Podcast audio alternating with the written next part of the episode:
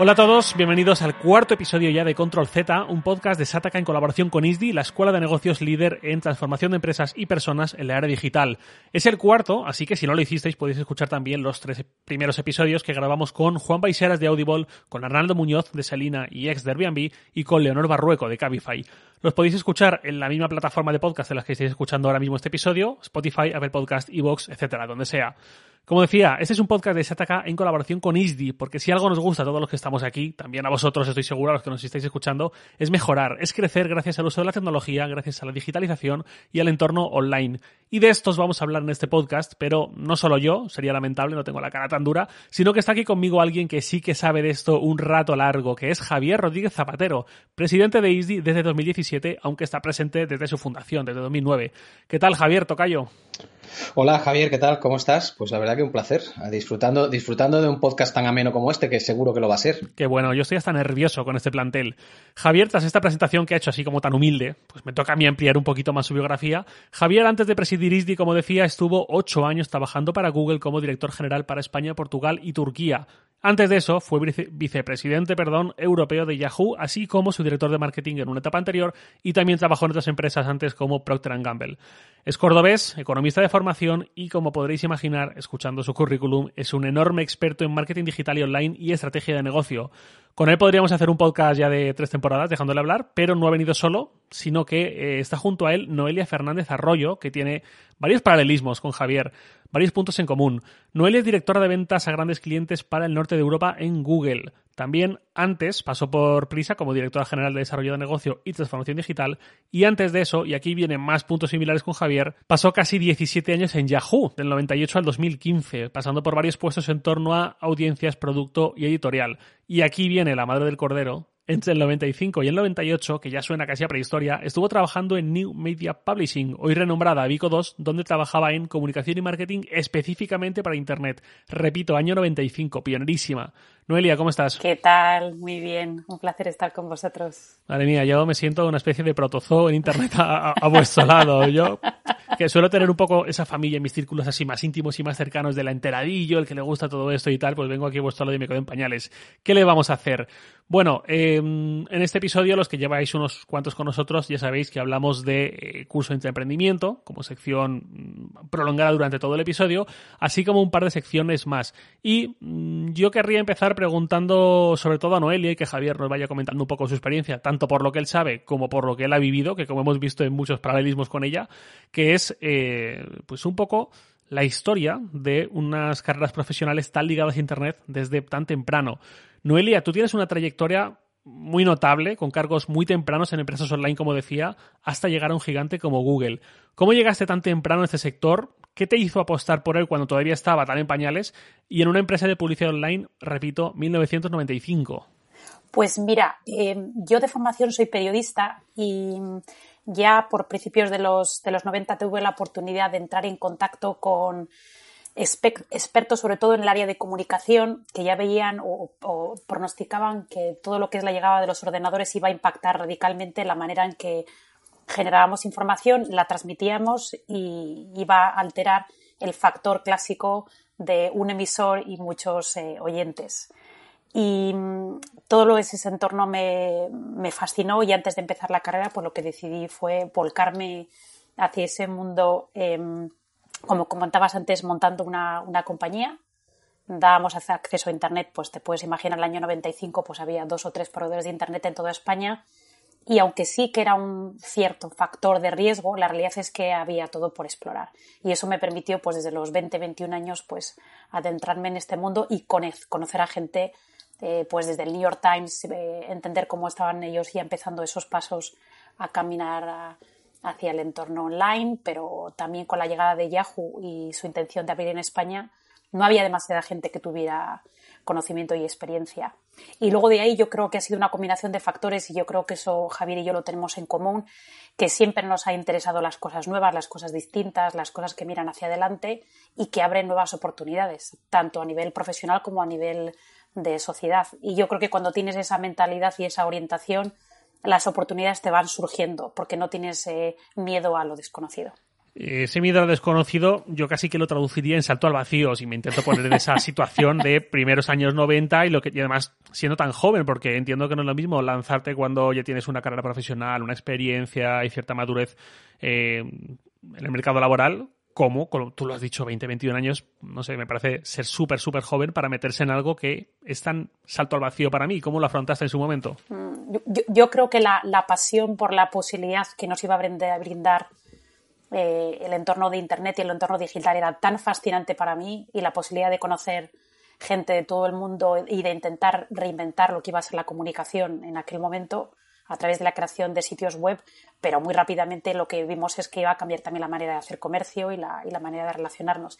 Y yo creo que esa oportunidad y esa fascinación es la que nos hacía superar a todos, a, todos nosotros en el comienzo la incertidumbre y, por supuesto, la falta de recursos y, y la dificultad de ganarse la vida con ello. Pero cuando eres un apasionado y, y crees que algo va a ser realmente transformador y va a ser importante, pues eh, te lanzas a, al vacío con, con, la idea de poder redescubrir un, un mundo nuevo. Y yo creo que en, en, en, eso hemos estado los últimos 25 años y, y lo que nos queda todavía. Javier, ¿tú compartes sensaciones? Uf, comparto muchas. Escucho a Noé además y es, es, es una mezcla de nostalgia y, y de ganas segui de seguir siendo joven, ¿no? Que es como me siento, por cierto. Tengo casi 52, pero me siento como un chaval de 30. Eh, que, es, eran los años que tenía cuando conocí a, Noé y entré, entré, en Yahoo España. Eh, y además esto lo cuenta, lo cuenta mucha gente, yo ya tenía una carrera interesante en el mundo como ejecutivo, en el mundo comercial, en, en multinacionales interesantes y me fui a Yahoo ganando casi la mitad de lo que ganaba porque estaba enamorado de lo que, de lo que veía que iba a ser Internet, ¿no? Y no tenía ni puñetera idea, ¿eh? os prometo, y esto no me lo recuerda muy bien, que entré en el año 2000 ¿Te acuerdas, no? Ella llevaba dos años en Yahoo y yo ya entré como responsable comercial y marketing y, en el año, a final de 2000 se hunde todo. Eh, era la sensación de decir, joder, es que, es que se ha ido todo a la mierda. Y tus amigos te decían, Zapatero, qué tonto eres. Eh, ¿Cómo se te ocurre irte al mundo de Internet ahora en este momento? Yo siempre les decía, digo, vamos a ver, aquí está ocurriendo una revolución tecnológica de tanta magnitud que puede ser tan buena para la humanidad que a mí me gustará, me, gustará estar en ella y formar parte de ella, ¿no? Y, eso fue lo que, lo que, y no me arrepiento, ¿eh? es verdad que fueron años duros al principio, eh, vamos, de hecho hasta se planteó cerrar Yahoo en España allá por el año 2001-2002 y, y entre no ello y unos cuantos salvamos aquel cierre y, le dimos la vuelta y, fuimos ejemplo también de filial para la compañía. Pero lo bonito y lo que comparto con ella es esa visión de que, de que si somos como seres humanos capaces de entender la tecnología y, adecuarla hacia, hacia, canales que nos lleven a hacer el bien, eh, podemos hacer un mundo mejor. Y esto parece muy manido, pero no lo es tanto. Eh, ser optimista como ella o ser optimista como yo significa eso. Significa perder el miedo a, esto que parece tan desconocido y que ahora estamos viviéndolo con el COVID eh, mucho más y, y, empezar a asomarse a un mundo que nos puede, eh, nos puede alumbrar una mejor sociedad. Y, eso es lo que a mí siempre me ha movido. Y por eso me, ahora me he cambiado al mundo de educación después de haber estado tanto tiempo en primera línea de fuego. Ahora estoy en otra línea, pero es una línea distinta. Me has leído un poco el pensamiento, Javier, mientras estabas comentando la experiencia en Yahoo y el estallido de la burbuja.com y esos tiempos duros iniciales en tu caso, Noelia lleva un par de años. Eh, ¿Cómo se puede hacer un paralelismo con la situación actual para muchos sectores que están viendo pues que vienen tiempos duros o que ya están siendo tiempos muy duros y no se sabe cuándo va a volver la situación a cierta normalidad? ¿Cómo afrontaríais en general, tanto ahora como hace 20 años con las .com, eh, una situación así tan dura? ¿Cómo les afrontasteis en su momento y qué consejos dais para que alguien intenta salir fuerte de esto en vez de pues, venirse abajo y, dejarse llevar por el negativismo? A ver, yo creo que bueno, el, el COVID eh, ha provocado unas reacciones en, en cadena en, en, niveles distintos. Eh, si me centro solamente en lo que es la parte corporativa o la parte de negocio, eh, muchas compañías habían iniciado ya ese camino hace 5, 10 años, 15 años. Y lo que, lo que existía es un cierto recelo hasta qué punto había que activar esa transformación digital porque había, un, había una necesidad de hacer una inversión o hacer una inversión en formación o hacer una inversión en infraestructuras o una inversión en tecnología y esos rendimientos no, no, vienen en el corto plazo. Normalmente es una apuesta más por el medio y largo plazo. Y eso hacía que muchas compañías, aunque entretenían todo lo que es el entorno digital, incluso formaba parte de su estrategia corporativa, no lo estaban haciendo, no se lo estaban tomando eh, con toda la seriedad que de alguna manera el COVID ha provocado. Ese cambio radical en, canales de comercialización, en canales de, alcance al, usuario, al consumidor, pero también el, cómo trabajar y la necesidad de, tener mecanismos para, que los empleados podamos seguir estando conectados con nuestras compañías. Y muchos de los clientes con los que, con los que yo trabajo en la actualidad me han reconocido que, que los planes que tenían escritos desde hace tiempo y que tenían planteado ejecutar los próximos tres o cuatro años los han tenido que hacer en dos, tres meses, porque sabían lo que tenían que hacer, pero no existía esa presión porque de alguna manera los comportamientos no se estaban, no se estaban manifestando de, esa manera tan radical en la, en la audiencia. Y lo que estamos viendo que muchas compañías han sido capaces de hacer en cuestión de meses es también espectacular y eso también hay que, hay que reconocerlo.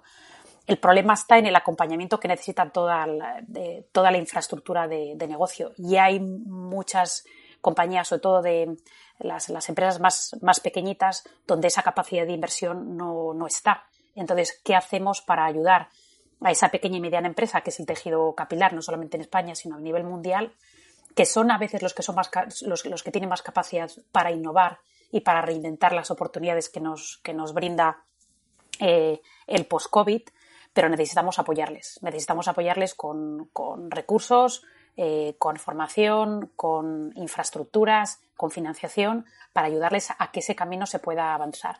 Y lo que no tengo ninguna duda es que de ahí van a surgir también compañías que van a redefinir, van a ser los nuevos Googles del futuro y van a ser capaces de aprovechar las circunstancias, tanto a nivel de medio ambiente, a nivel de comunicación, a nivel de, comercio electrónico, que van a ver esto como una manera de, de reinvertirse o, en este caso, de ocupar un espacio que las compañías tradicionales no han sabido ocupar en los, últimos años. Y, yo ahí pienso que cuantos más, mejor, porque esa, esa competencia siempre es sana para, para los usuarios. Noelia, en esto que comentas de una suerte de transformación acelerada y según el cargo también intraemprendimiento acelerado, me recuerda a ti precisamente porque yo sé que en tu etapa en Yahoo una cosa que me llama mucho la atención es que tus cargos a medida que iba pasando el tiempo iban siendo cada vez menos duraderos, es decir, promocionabas cada vez más rápido, cinco años, cuatro años, cuatro años, dos años, un año.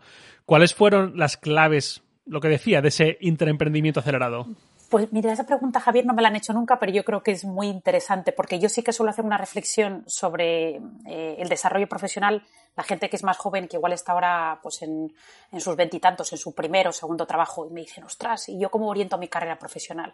Y yo siempre lo que les digo es que mm, el principio de mi desarrollo siempre ha sido hacer siempre el mejor trabajo posible, estar muy centrada en lo que estoy haciendo en el momento y, estar atenta a oportunidades.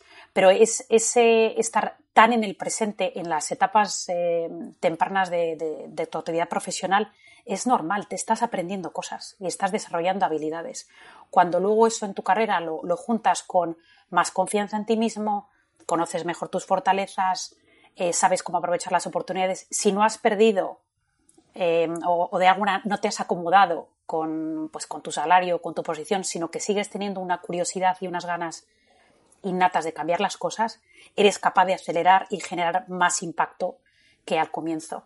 Y yo creo que, eso a, mí me ha ido pasando que conforme me voy encontrando cómoda en el entorno en el que estoy, voy proponiendo cosas más arriesgadas o cosas más complejas porque me siento capaz de hacerlo y eso al final las compañías te lo, no es que solamente te lo aceptan, sino que te invitan a hacerlo. Pero no suele pasar en las etapas más maduras, porque ahí la gente tiende a acomodarse. Pero yo creo que ni, ni Javier ni yo somos de, esa especie profesional.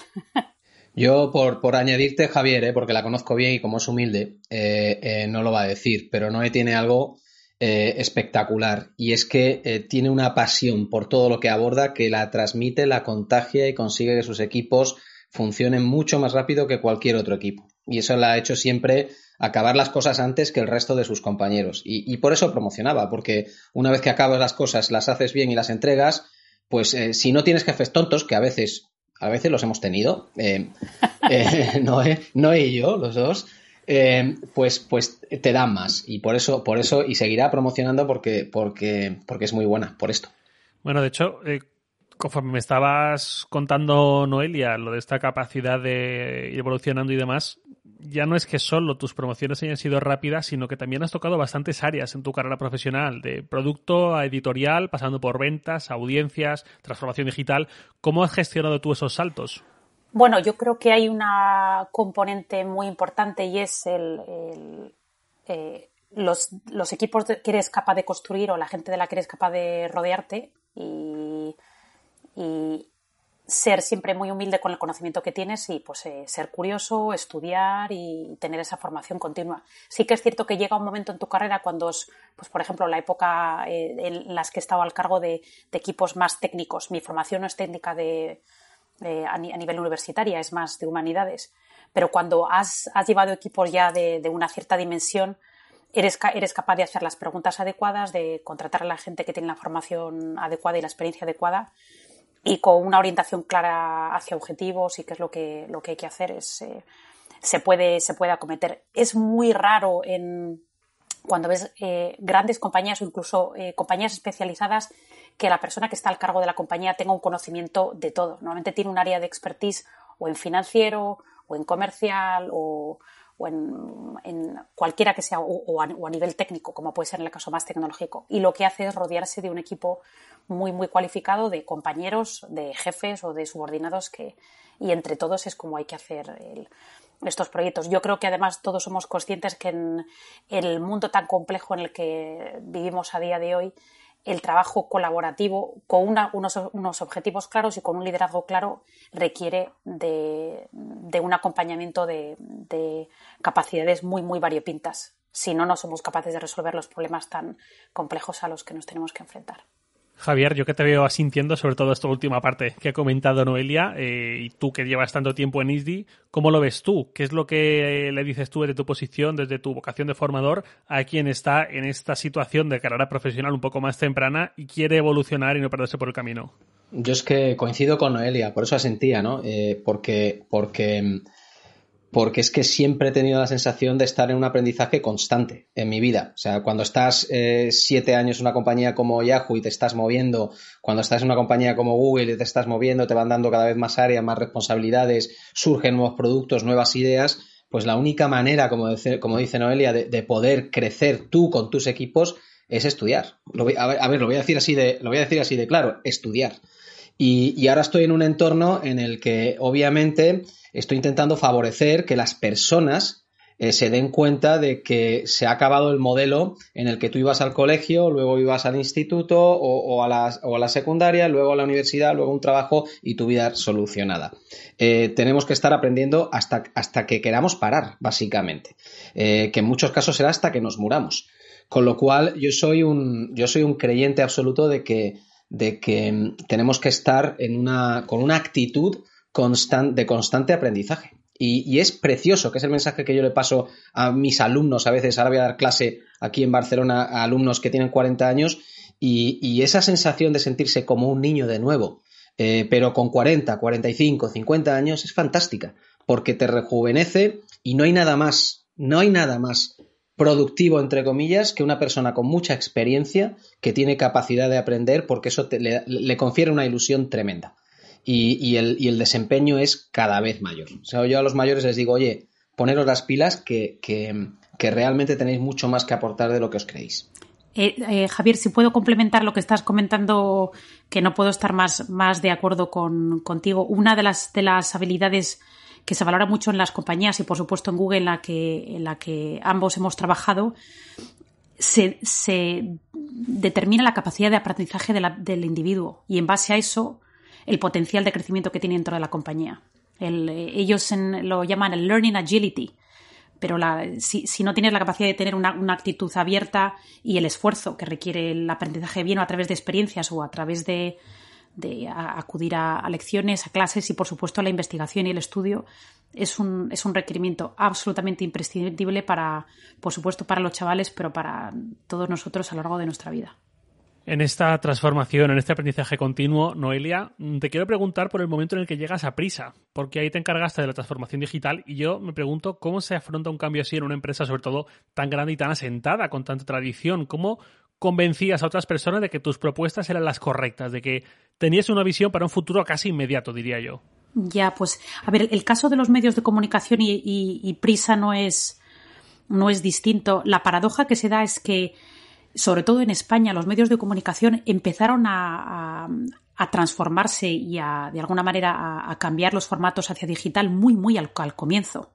Yo recuerdo que cuando em, tanto Javier como yo trabajamos en Yahoo, prácticamente todas las cabeceras digitales, las radios, las televisiones, tenían ya iniciativas eh, en, en el web. Eh, la paradoja que se daba es que con estas compañías que llevaban años de haciendo inversión en transformación digital, en sus entornos web, en sus entornos de aplicaciones, el modelo de negocio y la infraestructura no había sido capaz de, acompañar. Y la otra circunstancia que, se daba es que para realmente, si tú estás manejando eh, millones de usuarios de manera simultánea y con una decena de, marcas que son líderes a nivel de audiencia, tanto en España como en Latinoamérica, eh, tenían que hacer el paso del, pasar hacia la nube toda esa infraestructura.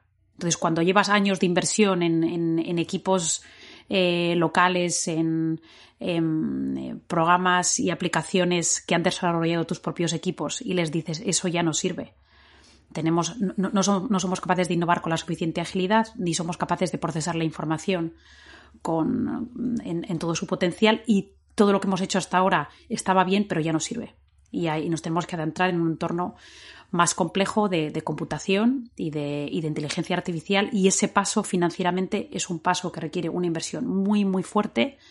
Y además tienes que acompañar a, a, los empleados desde la gente que trabaja en producción como a los periodistas y por supuesto los gestores cómo les ayudas a hacer ese, acompañamiento. Y esa es la parte que es más, complicada. O sea, tienes que hacer una combinación de una inversión muy compleja en infraestructuras y en financiación. Tienes que ayudar al, capital humano, que son los que al fin y al cabo están al, pie del cañón, o bien creando las noticias, o bien empacotándolas, distribuyéndolas o, comercializándolas. Y sabiendo que en ese proceso hay muchos de los modelos antiguos que vas a tener que, ir eliminando. Y esa es la realidad de, la transformación de esa industria como de otras industrias que han pasado pues todo lo que es el, sector de la industria pasada o, lo que está pasando lo que es la industria de la automoción o las energéticas son modelos productivos más acordes al, siglo pasado, la necesidad de información y de, y de, comunicación está más presente que nunca, pero no con los, con los mecanismos anteriores. Y eso es algo que los responsables lo saben, pero eh, hacer ese camino pues es, es, complejo y requiere mucha inversión. Algunos están en ello, yo me consta que, que el país y las cabeceras del grupo siguen eh, con, esa, con esa ambición, pero económicamente es un, es un movimiento muy complejo. Noelia, la verdad es que no me has podido dejar mejor en bandeja esto para pasar a nuestra sección La liaron parda. Porque ya que hablamos de transformación digital, de adaptación editorial al mundo online, Vamos a hablar mm, no de una, única empresa, porque es lo que tú decías, pues no sería justo, sino de algo que se hizo a nivel de sector, eh, o al menos de una tendencia y de una forma de entender el mercado online, que coincidió por parte de varias empresas y de varios grupos Hablo de la prensa, especialmente la generalista, los periódicos, que en la primera década de este siglo y sobre todo cuando tú dices a principios de también los años 10 o en esa horquilla entre el 2000 y primeros años 10, lanzaron propuestas de pago a cambio de sus contenidos. La prensa en general tuvo en el salto a Internet un cambio de paradigma en el que sus contenidos, sus ejemplares, pasaban de costar dinero al consumidor final a que éste pudiera consumir gratuitamente esos contenidos únicamente a cambio de ver algo de publicidad. En varios momentos, varios grandes grupos de comunicación tratan de revertir esto y lanzan propuestas comerciales para monetizar directamente el consumo de sus contenidos y varios de ellos consideran que la forma adecuada de hacerlo es embutiendo cada ejemplar de papel en un PDF y ofreciendo ese PDF a sus clientes. La cuestión que, bueno, a toro pasado siempre es muy fácil hablar, eso vaya por delante, pero un análisis post-mortem revela que claramente no es lo mismo leer en papel que leer en un ordenador, en una tablet, en un smartphone. De hecho, ya entre ellos son experiencias distintas y no tenía sentido de cara al consumidor que lo mejor que se le pudiera ofrecer fuesen PDFs de lo que salía la versión en papel. Ese paradigma murió, se demostró como erróneo y las propuestas actuales de pago por los contenidos, de suscripción de esta nueva era, ya va por otros derroteros y tiene otros planteamientos muy distintos y mucho mejor adaptados a lo que supone el entorno digital. Pero desde luego, durante unos años se perdió una oportunidad de anticiparse, de ofrecer una propuesta al menos aceptable, aunque requiriese iteraciones para el cliente online. ¿qué sentido tenía ofrecer un PDF sin enlaces a noticias relacionadas, algo tan básico en la web como entendemos ahora desde hace mucho tiempo? Sin vídeos que ampliesen al texto, sin galerías de imágenes, sin audios, sin nada de lo que sí que se podía haber incluido y que de hecho ahora se incluye, lógicamente. Vamos a ver ejemplos. El Mundo presentó Orbit en 2015 como su solución híbrida entre papel y digital por 15 euros al mes, el doble de lo que cuesta ahora el Mundo Premium, que lleva un año en marcha, y a los dos años ya se hablaba de que era un fracaso comercial y se tuvo que ir paquetizando suscripciones a precios cada vez más reducidos y las cuentas no salían. Y otro ejemplo muy anterior es el del país, que estrenó su muro de pago en 2002, era muy muy temprano y se atrevió con un modelo así muy pronto, y además creado tecnológicamente desde cero, no es como ahora que con WordPress y plugins por doquier es mucho más fácil, y en ese caso sí había algunas propuestas extras de valor, pero no se consolidaron y convencieron lo suficiente. Y el gran aliciente era la noticia llevada al ordenador, que al final pues había más alicientes en quitar este modelo que mantenerlo y darle recorrido. Noel y Javier, ¿qué creéis que falló aquí y de qué forma? Imagino que poniendo al cliente en el centro, que es algo que el resto de personas que han pasado por este podcast han hecho muchísimo hincapié, se podría haber trascendido esta tendencia para llegar con algo un poco más potente. Uf, eh, eh, yo, voy a ser muy breve porque Noelia es, tiene que ser más políticamente correcta que yo. Eh, está en una compañía grande y tiene que medir sus palabras y yo sé de lo que estoy hablando porque porque tuve muchas palabras con la prensa y, las tuve muy, muy gruesas durante toda la década pasada, porque lógicamente Google era un disruptor en aquel momento del modelo establecido de la prensa.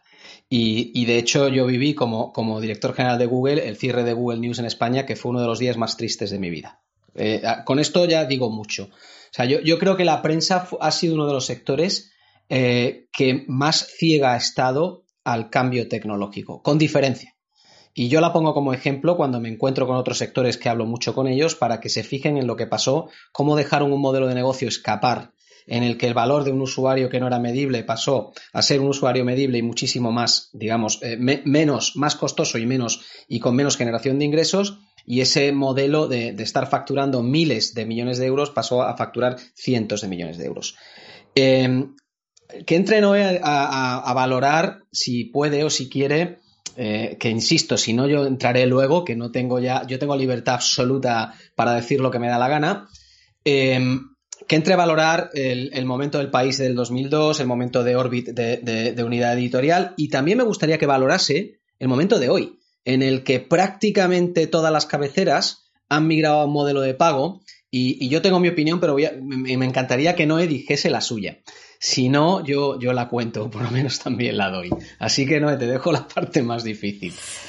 A ver, yo creo que hay, em, hay temas que van mucho a la, también a la, historia del español, me, refiero a, los ciudadanos españoles y nuestra relación con la prensa escrita. España durante muchísimos años ha estado en la cola del número de habitantes, del número de periódicos leídos por habitante.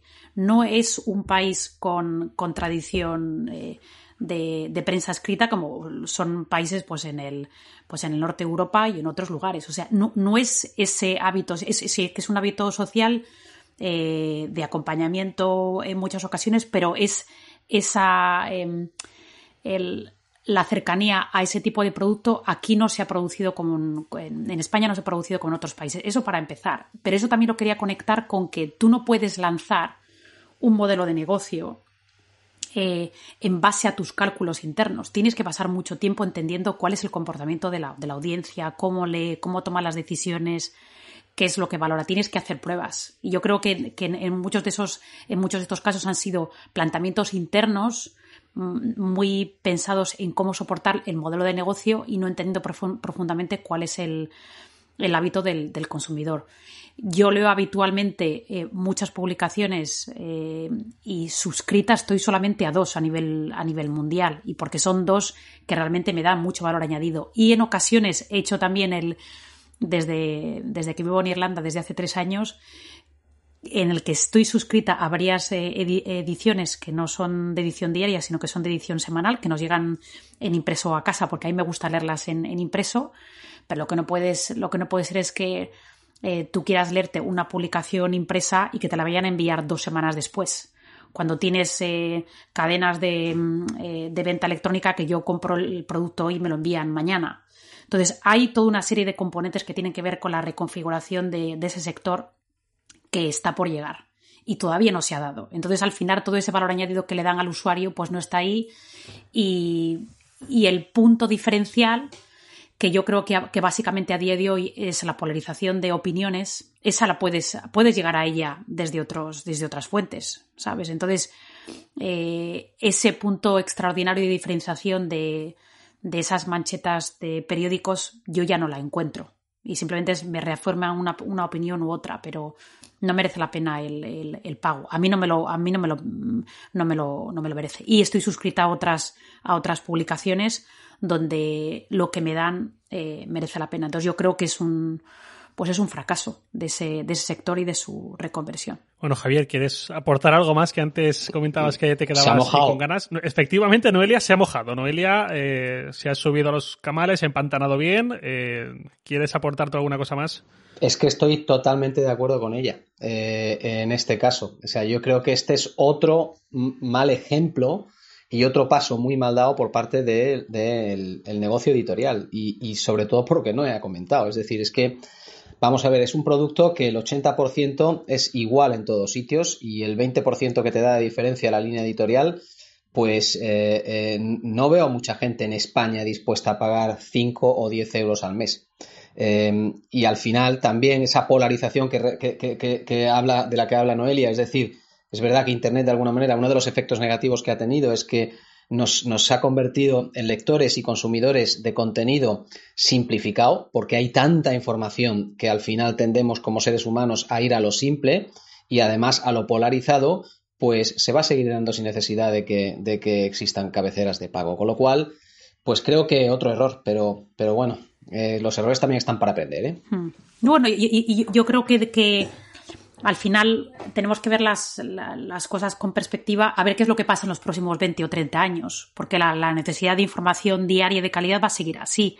Y vamos a, seguir necesitando periodistas que son capaces de hacer investigación, editores que son capaces de hacer una curación de la, información. Eso es absolutamente fundamental.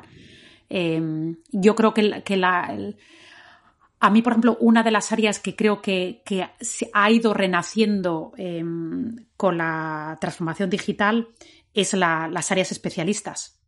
Vosotros trabajáis en un área especialista, que sois una, sois una publicación mm, sobre todo orientada a tecnología, pero si tú eres un apasionado de la arquitectura, del diseño, de la gastronomía, de la literatura, del negocio. Tienes unas opciones fantásticas donde puedes seguir a expertos, los puedes leer, los puedes escuchar, los puedes ver y desde luego no, no, hay una falta de opciones y por muchas de ellas eh, yo estoy pagando y seguro que muchos de los oyentes están pagando también porque te merece la, te merece la pena.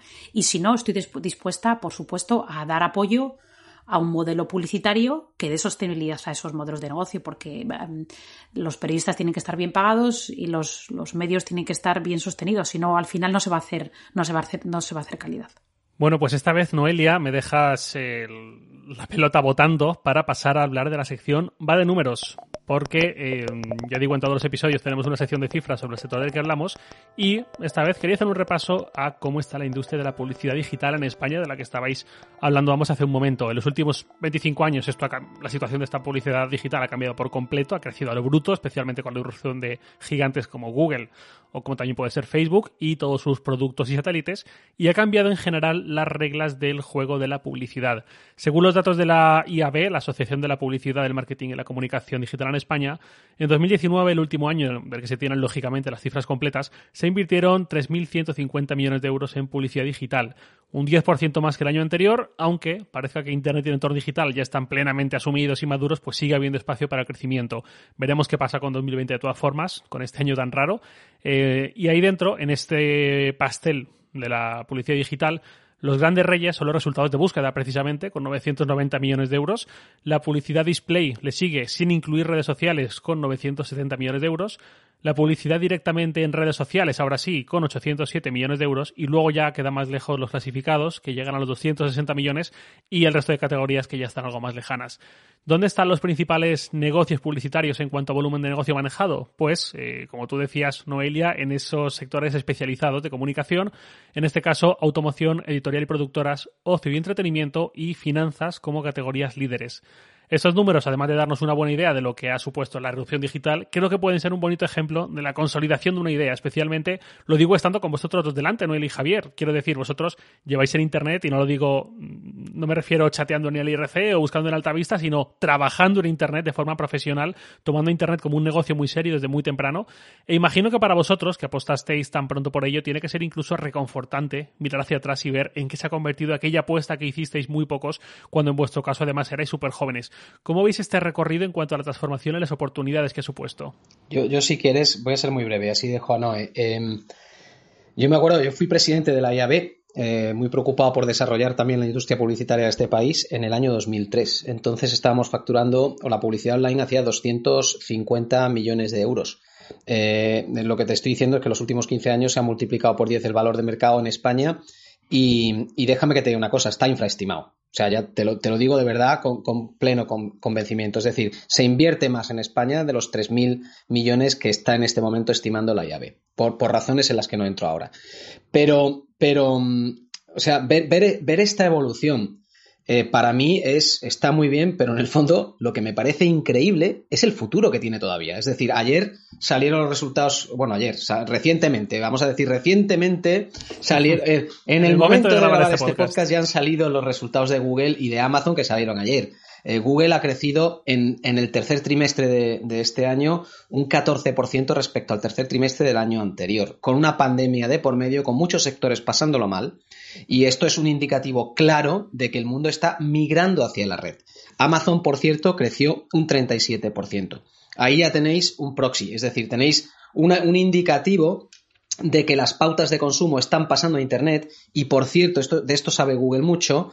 A mí el concepto ya publicidad no me gusta. Lo que están haciendo compañías como Amazon es más claro porque es vender producto como un retailer que es online, pero en el caso de Google eh, se llama publicidad, pero en el fondo es una de las maneras más brillantes que yo he conocido de poner oferta y demanda en contacto, haciéndolo de manera muy eficiente y siempre favoreciendo a la demanda, es decir, al usuario final. Y esto, llámalo si quieres publicidad, pero tiene una tecnología detrás de, de inteligencia artificial espectacular que lo que va a hacer es que, y esto lo digo así de claro, la inversión publicitaria, o llámalo, porque me gusta llamarlo de otra manera, de puesta en contacto de oferta y demanda, va a ir cada vez más enfocada a players como Amazon, como Google, me atrevo a decir como Facebook. Eh, es global, es tecnológica y esto nos puede gustar más o menos, pero es lo que viene. Noelia, ¿cómo lo ves tú? ¿Te ha dejado también otra vez Javier botando la pelota? Pues, em, a ver, yo creo que el, el, el COVID antes hemos comentado que ha acelerado los temas de transformación digital. Lo que estamos viendo también, sin ninguna duda, es que ha cambiado eh, pautas de consumo y hábitos de, nuestro alrededor. Yo en el país en el que vivo, en Irlanda, en que las condiciones de confinamiento, son más estrictas eh, que las que se dan en España, y lo que ves es eh, la manera de consumir, la manera de relacionarte, la manera de generar ocio, eso está cambiando mis hábitos también y eso como lo traslado hacia, hacia el entorno digital qué cosas eh, nos están pasando. Llamamos a nuestros, eh, a nuestros clientes y lo que les estamos diciendo es la gente está buscando ahora los regalos de Navidad. ¿Dónde están vuestras ofertas? ¿O dónde están vuestros productos? Ni siquiera estoy hablando de, que hagan un descuento. Pero si la gente está ya pensando o tomando decisiones de compra de los regalos de Navidad, si tú ahí no estás presente, ¿dónde van a terminar comprando? Donde el proveedor que esté, que esté ocupando espacio. ¿Quién es ese a día de hoy? Pues Amazon. A mí me ha pasado, por ejemplo, pues en el, con las festividades de, Halloween buscando disfraces para, mi niña pequeña. Me iba a las tiendas locales a buscar oferta. Y si encontraba oferta de producto, no me la podían enviar hasta entre dos o tres semanas y Amazon me lo enviaba a, a los dos días. Entonces, eso puede ser tan cruel como quieras o puede ser una oportunidad, porque no, en muchas ocasiones tendemos a buscar las marcas de, nuestro entorno, pero al final que es capaz de, dármelo con sencillez y además a un precio no necesariamente el más barato, pero sí al que me, al, que me resulta más, más accesible, pues todo eso está cambiando sus hábitos de consumo. Entonces nosotros lo que estamos haciendo es trabajar con los clientes para ayudarles a entender cómo están cambiando las pautas de consumo, cómo la gente va a cambiar la manera en que viaja y planifica esos viajes y cómo somos, eh, somos capaces de utilizar esa información para entender, como estaba diciendo Javier, dónde está esa demanda y cómo soy capaz, con la tecnología que tenemos a nuestro, a nuestro alcance, de eh, presentar esos productos, esos servicios que, cumplan esas necesidades. A día de hoy no estamos cubriendo todas las, todas las demandas que nos piden los usuarios. Pero los que los están haciendo, pues eh, sin ninguna duda, pues están viendo cómo crece su negocio de una manera eh, brutal. Pero yo creo que ahí sigue habiendo mucha oportunidad. Creo que también la, tecnología y las, oportunidades que nos ofrece la tecnología y el COVID va a provocar otra serie de cambios alrededor nuestro, como por ejemplo la descentralización de los núcleos urbanos, que la gente se pueda, se puede ir a vivir a una hora o dos horas de su centro de trabajo porque no va a ser necesario acudir a la oficina todos los días, tan siquiera uno o dos días a la semana. Yo creo que esa, esa serie de cambios están para quedarse. Eso va a hacer que los pueblos se vuelvan a, rehabilitar, que haya, em, que haya una demanda de infraestructuras de nuevo para esos pueblos. Y yo creo que eso va a ser una oportunidad para nuestro país y para la repoblación más allá de los grandes centros urbanos. Y eso es bueno, em, creo que eso es bueno para la sociedad, creo que eso es bueno para el medio ambiente y creo que eso es bueno para generar oportunidades de negocio más allá de la concentración en los dos o tres grandes.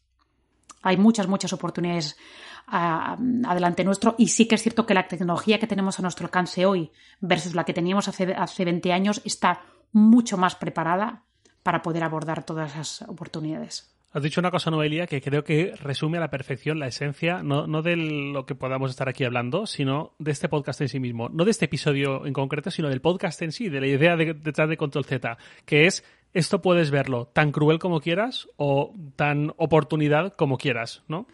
Sí, y, ahí yo, no, yo creo que ninguno vamos a negar los, eh, las crisis que esto está provocando. Eso es así. Y entonces ahí tenemos que, ver tanto a, nivel político como a nivel civil, como a nivel de, ayudas de la Unión Europea, cómo podemos ayudar a pasar ese trago.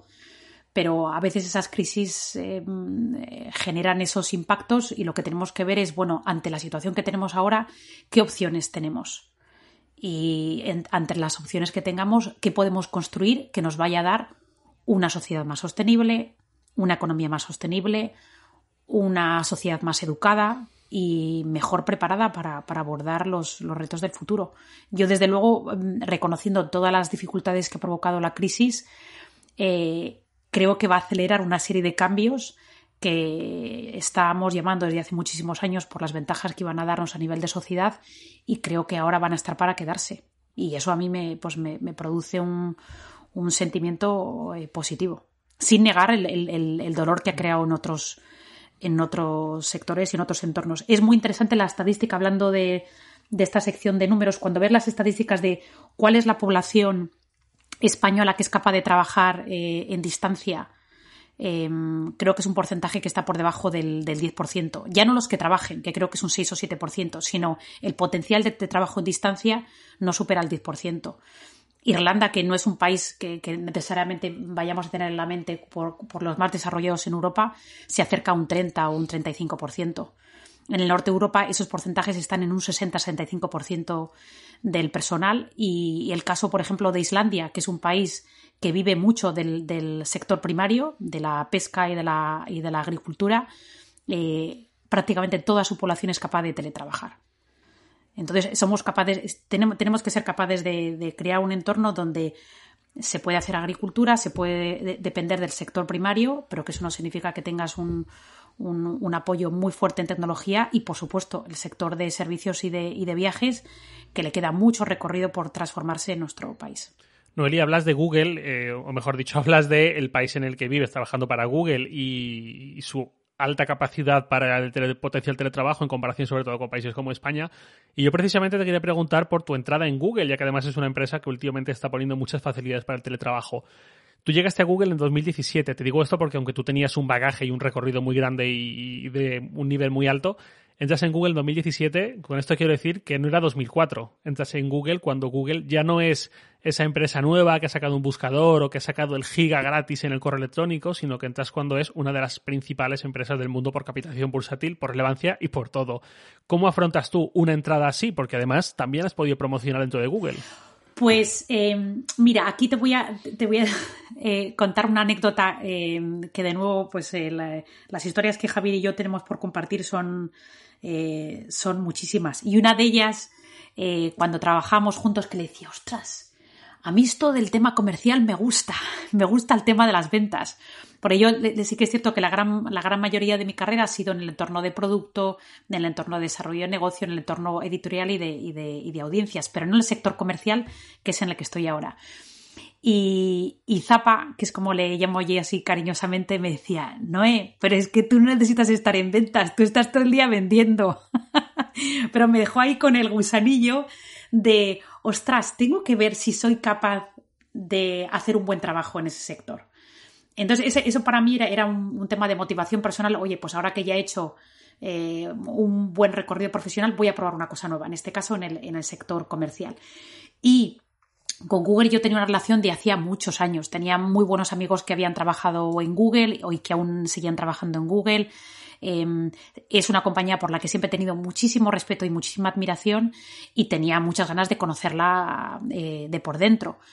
Y sabiendo que en Irlanda tiene el centro de operaciones de toda Europa, em, África y Oriente Medio, sabiendo que hay por lo menos cinco o seis departamentos muy, muy distintos, desde cloud hasta comercial, hasta infraestructuras, marketing, que bueno, voy a probar el tema comercial y si eso no se me da bien, pues ya probaré otras, otras cosas. Entonces se daban varios, varios elementos. El, probar una, una, parte de la, faceta, profesional que no había probado hasta ahora, como es la parte comercial. Trabajar en una compañía a la que admiro muchísimo y, y que sabía que, que, ver las cosas desde dentro no es lo mismo que verlo desde, desde fuera y la oportunidad que me brindaba Irlanda de que eh, una vez he hecho el recorrido comercial durante unos años, que puede que sean muchos años, podía probar eh, por lo menos otras tres o cuatro aventuras dentro de la compañía sin necesidad de, de moverme de país porque yo ya es el cuarto país al que me muevo y mi familia me estaba pidiendo ya un poco de calma. Así que pues todo eso y la verdad es que está siendo una aventura preciosa, es una compañía fascinante que eh, con muchísimos retos, eh, que te apoya mucho, en la que tienes que trabajar muchísimo, pero bueno, eso no es una excepción. En, en, todas las compañías hay que, hay que esforzarse y hay que dar lo mejor de uno mismo, pero es una compañía que cuando haces eso, pues eh, no hace más que abrirte puertas, así que estoy muy contenta. Mm. Noelia, y aquí también me gustaría que comentaras tú, Javier, ya que habéis compartido empresa, eh, aunque con algo que tú has dicho antes, Javier, ya me huelo por dónde va los de tu respuesta con lo que has hecho hincapié en la formación, en el aprendizaje. ¿Cuáles creéis que son los principales retos que tenéis que afrontar ambos en el día a día para no quedaros atrás? Algo que no sea evidente, que os hayáis dado cuenta de ello a medida que os han ido sucediendo las cosas. Eh, es que es eso, es, el reto mío es, lo he dicho al principio, ¿no? Es, es eh, luchar por seguir sintiéndome como un niño eh, pero haciendo esfuerzos que de mayores nos cuestan más. Y eso es fomentar la curiosidad constantemente y luego bajar al terreno para aprender. O sea, a mí me encanta. O sea, eh, estoy todo el día metiéndome en barros porque el meterte en un barro te obliga a aprender de ese barro. O sea, dices que sí a temas de los que todavía parece que no estás formado, pero te obligas, ¿no? Te obligas a formarte porque has decidido meterte en ese barro. Y esa es, y eso es, el reto constante que, que me pongo yo a mí mismo para seguir, para seguir activo profesionalmente y creando valor e innovando. Totalmente. Eh, Javi, tú lo sabes bien. Eh, Google, una, de las cosas que tienes, a, no ser que estés acostumbrado al tipo de cultura digital al que Javi y yo ya habíamos experimentado en el entorno de Yahoo, porque ahí hay muchos elementos en común, es que tú llegas a una compañía como Google con un puesto de, muy senior, de, mucha categoría, y se espera que bajes al barro. Mm, no diriges solamente desde eh, desde, la, yo qué sé, eh, desde la estrada y le dices a la gente lo que tiene que hacer. No, tienes que bajar al barro y hay muchas cosas que las tienes que hacer tú por ti mismo. Y eso es desde...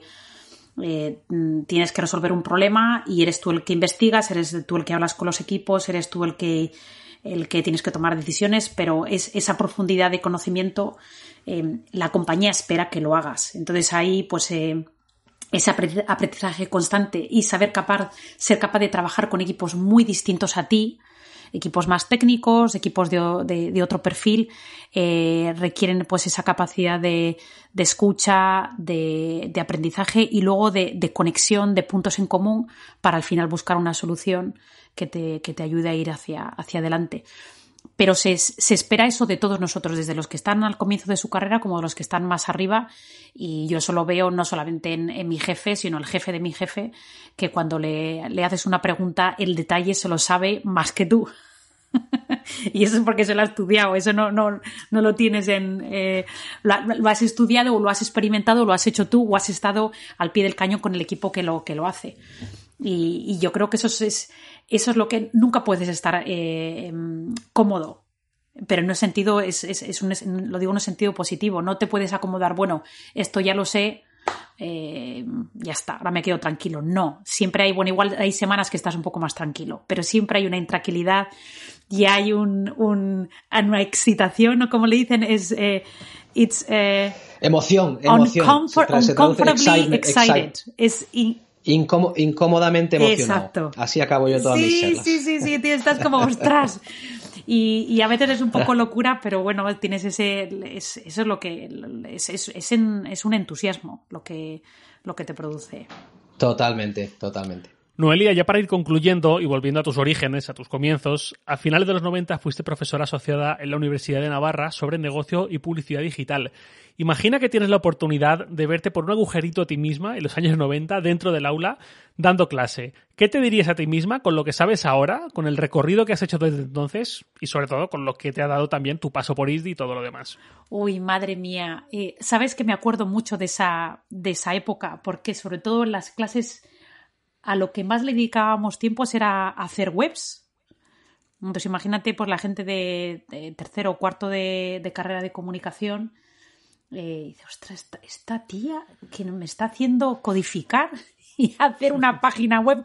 Bueno, pues muchos de esos alumnos luego reorientaron su carrera y han estado pues en el marca, en el mundo, en el país, en, muchos sectores dedicando, dedicándose profesionalmente al, sector de, Internet. Yo creo que el, consejo que me daría era eh, la importancia de explicar las cosas con sencillez y con claridad y que el entusiasmo no sirve para todo. Eh, yo recuerdo llegar a esas clases con una pasión y cada día les quería contar algo especial, algo que había descubierto. Y yo les miraba las caras y veía que no entendían nada de lo que les estaba contando, pero la culpa no era suya, la culpa era, mía porque les, estaba abriendo hacia un mundo que yo veía claramente todo lo que nos iba a brindar, pero ellos, ellos no eran capaces todavía de, descubrirlo. Entonces, bueno, pues como, como todo en la vida, cuanto más sencillo, eh, cuanto más claro, se lo ofrezcas a, los demás, más van a ser capaces de, entenderlo. Y, por supuesto, con su dosis de entusiasmo. Bueno, pues Noelia, con esta dosis de entusiasmo, eh, en su justa medida, eh, creo que ha quedado súper completo el episodio, entonces vamos a ir eh, llegando ya a su final. Pero hay una última sección, esta vez breve, donde tú, Noelia, nos tienes que contar tus favoritos. Ahora lo vas a entender, así respondiendo de forma directa, concisa. ¿Estás preparada? Venga, vamos allá. Venga, vamos. Pues empezamos con tu libro favorito.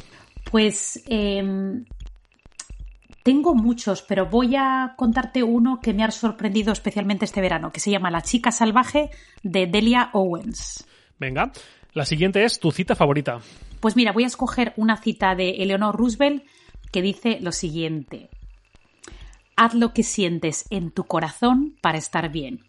Serás criticado de todos modos. Te reprocharán si lo haces y te reprocharán si no lo haces. Una buena cita para alguien que ha estado saltando de aquí y de allá, de sector, de, ir promocionando y todo lo demás.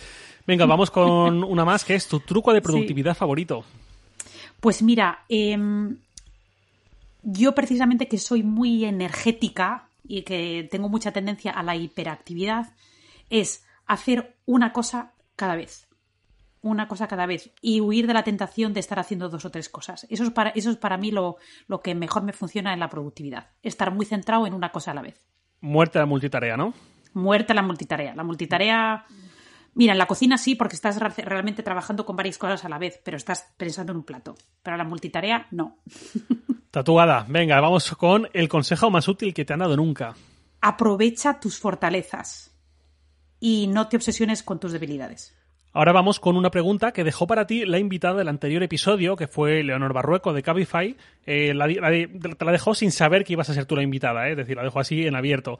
La pregunta fue, ¿cuál es el mayor reto que estás afrontando respecto a la organización de tu equipo o de cultura empresarial que hace que su productividad sea peor? El problema que más te está afectando. Pues mira, yo creo que sin ninguna duda la gestión de la incertidumbre y la porque la incertidumbre a la que nos estamos rodeando ahora es te llega de, muchas dimensiones te llega desde voy a estar bien, va a estar bien mi familia, voy a tener trabajo, qué va a pasar con mis clientes, qué tengo que hacer este mes.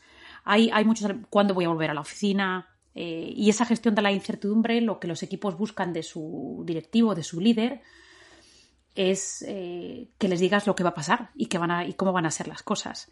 Y eso no lo puedes hacer, porque tú tampoco sabes exactamente cuál va a ser esa realidad.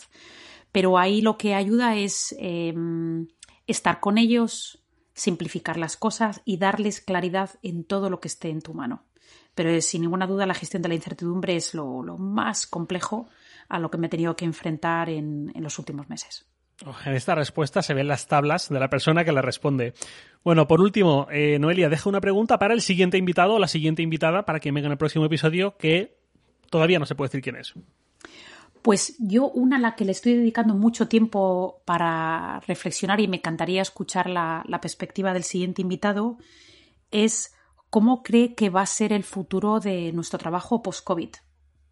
Y el futuro de nuestro trabajo en un sentido amplio, desde vamos a tener que volver a la oficina de una manera habitual, cómo va a ser nuestro centro de trabajo, para qué voy a querer estar con mi equipo, si ya he visto que hay muchas cosas que las puedo hacer a través del ordenador con la misma calidad, pero le sigo echando de menos. Entonces, todos esos conceptos del futuro del trabajo post-COVID para mí son, es una reflexión muy importante y me encantaría saber la, perspectiva del próximo invitado. Pues la sabrás, la sabrás porque se la preguntaremos y te facilitaremos la respuesta como a todos los oyentes de Control Z. Y ahora sí, esto fue todo. Noel y Javier, muchísimas gracias por venir. Un honor teneros aquí a ambos, a dos figuras como vosotros. Gracias también a todos los oyentes que estáis ahí y nos acompañáis. Y nos vemos en el próximo episodio, que ya será el quinto.